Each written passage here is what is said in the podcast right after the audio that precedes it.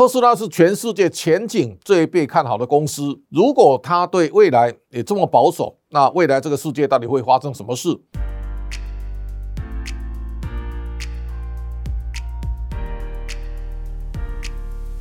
各位财讯的观众朋友，大家好，我是谢金河，欢迎再度收看老谢开讲。这个礼拜的单元，我们来看全球在这段时间。从今年开始的通货膨胀到俄乌战争的持久战，可以看到，从一月到五月呢，全球股市都处在一个跌势。一方面，通膨的指数呢不断的升高，大家正密切注意五月份呢到底 CPI 会达到多少啊？这个通膨困扰了大家哦。现在呢，美国的联准会升息跟缩表，大家也开始在揣测，到底什么时候呢？美国的经济呢，它开始会进入衰退。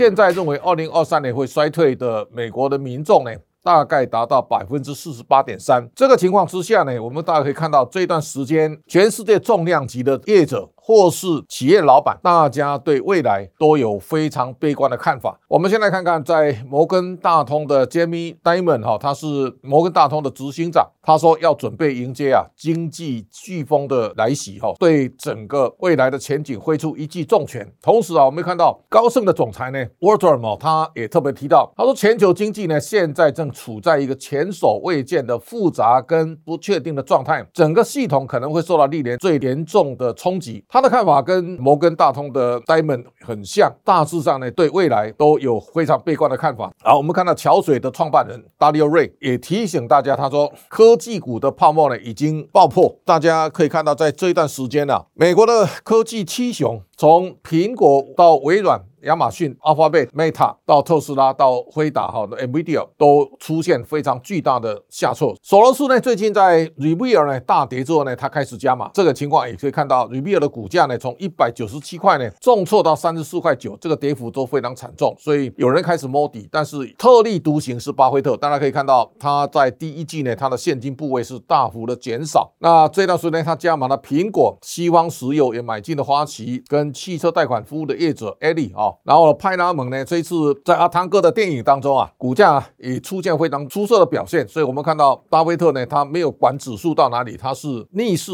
而行。但是马斯克啊，他特别提到，他说以前啊，人们赚钱太容易，部分人需要破产哦。那他认为美国经济呢衰退是好事。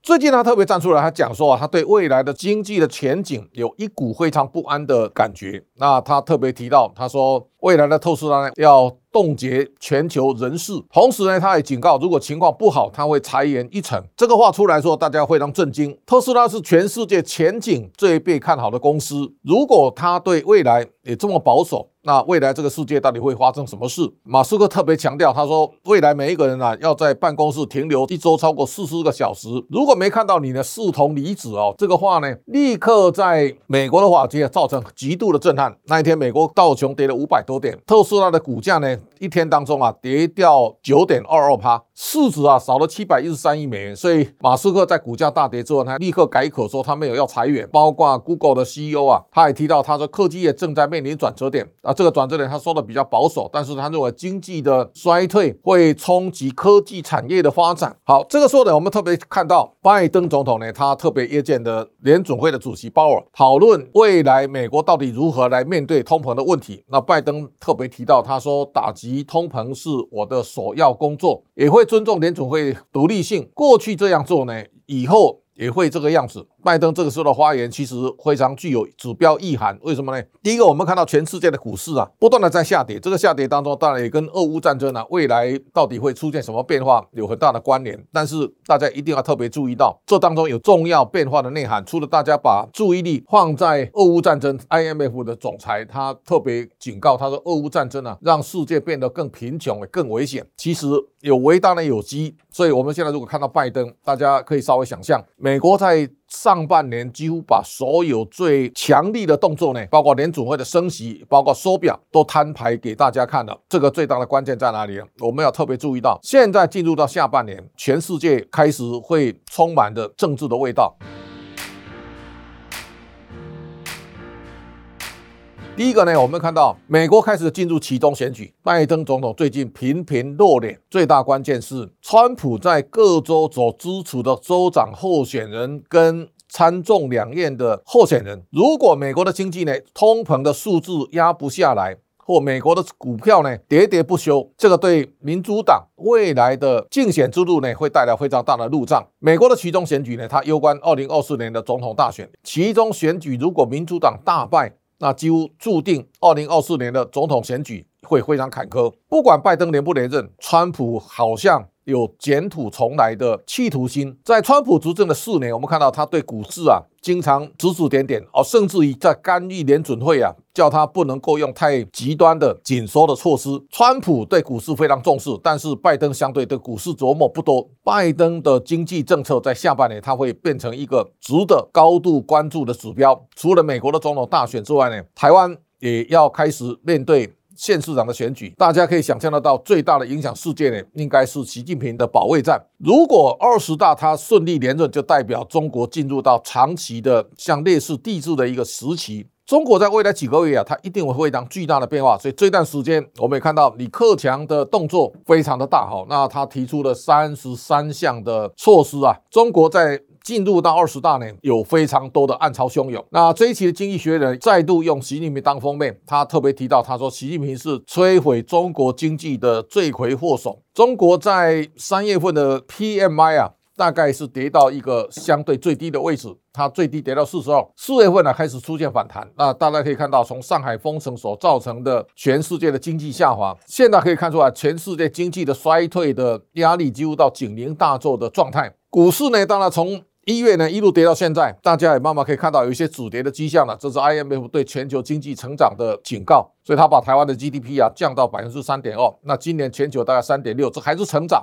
这个时候我们特别注意到，在全球的跌势当中啊，香港大概是全世界最弱势的市场。香港股市在二零二零年全世界在疫情当中都大涨的情况之下呢，香港股市呢下跌百分之三点四一。二零二一年港股跌了十四点零八，今年最惨。掉到一万八千两百三十六，大家可以稍微想象一下，港股的最高点是三万三千八百四十四，到了一万八千多点，它几乎等于腰斩状态。这个大跌之后呢，我们看到香港在五月份啊，它涨升了三百五十四点，香港止跌了，包括吉利汽车呢涨了二十趴。比亚迪呢涨了十八趴，信义光能呢上涨十八趴，这个表现都相对是好的。也就是说，港股是全世界最弱势的市场哦。这个时候呢，它慢慢开始回稳，开始上扬。全世界这段时间呢、啊，你只要看到有公布季报的都很惨。第一个在二月三号，FB 呢一天跌了八十五点二四美元哦，它是公告它的活跃用户减少一百万。啊，这个就不得了了，股价呢一天跌了二十六点二五趴。好，Next f l i s 呢一天呢、啊、跌三十五趴以上，它公告它的活跃用户呢减少二十万，所以我们看到 Netflix 的股价呢不断的在下滑，七百点九八呢一路跌到一百六十二点七，跌幅七十六点九哦。好，Snap 呢是从八十三点三四啊，一路下跌。NVIDIA 呢公布获利很好，但是股价也腰斩哦，所以从三四六点四七啊跌到一百五十点六七。台湾的台积电呢，我们从一百四十五一路杀到八十五点三九，这情况都是非常的惨烈。那这当中我们看到公布财报的，包括沃尔玛的股价呢，它从一百六十三啊杀到一百一十七，那么跌幅也非常的惨。Target 呢也是一样。都是公布财报之后呢，股价杀入惨烈哦。我们看到莫德纳呢，现在获利很好，但是呢，股价已经跌了七十五趴以上了。那这段时间我们看到比特币大幅的下滑，然后呢，这个稳定币的 Luna 哦，UST 啊，股价跌九十九趴。这个时候都告诉大家，全世界处在一个惊恐的状态。这个惊恐的状态呢，大家最后一定要参考一下三个大的变数。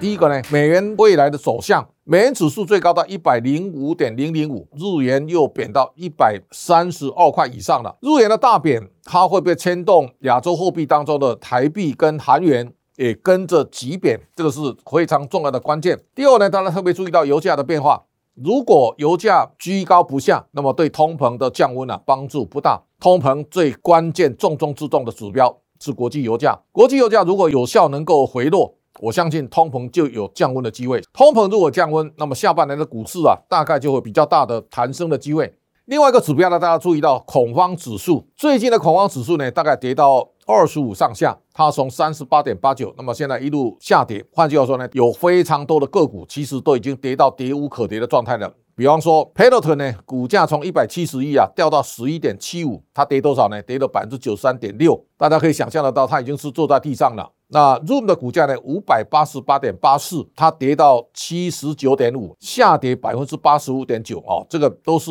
非常惨烈的。这时候我们看到阿里巴巴呢，它从最高的三百零九点三二一路跌到七十一块美元，现在阿里巴巴弹升到一百零四了，弹升了大概二十趴。大家再看到美团的股价呢，从四百六跌到一百零三点五港元，现在呢，在两百零二点四，它已经涨了一倍了。换句话说呢，在全世界大家风声鹤唳、不断的市井当中，就跟老人与狗的效应一样，股价像狗，那么老人呢就像基本面。那这个时候呢，股价的修正啊，比基本面来的更快速。在这种情况之下呢，很多的公司啊，股价跌无可跌，或者说它领先景气下跌。大家特别注意到五月份的联电啊，它的营收达到两百四十四点三三亿，这个是创下历史新高。联电等于从一月到五月啊，每个月都创历史新高的。市场上看坏的声音浪潮很大，但是呢，上市公司呢，每一个月都交出好成绩单。这个时候呢，就像摸石过河一般，大家一步一脚印，看着景气未来的变化。那我相信到了下半年，全球进入到政治市以后呢，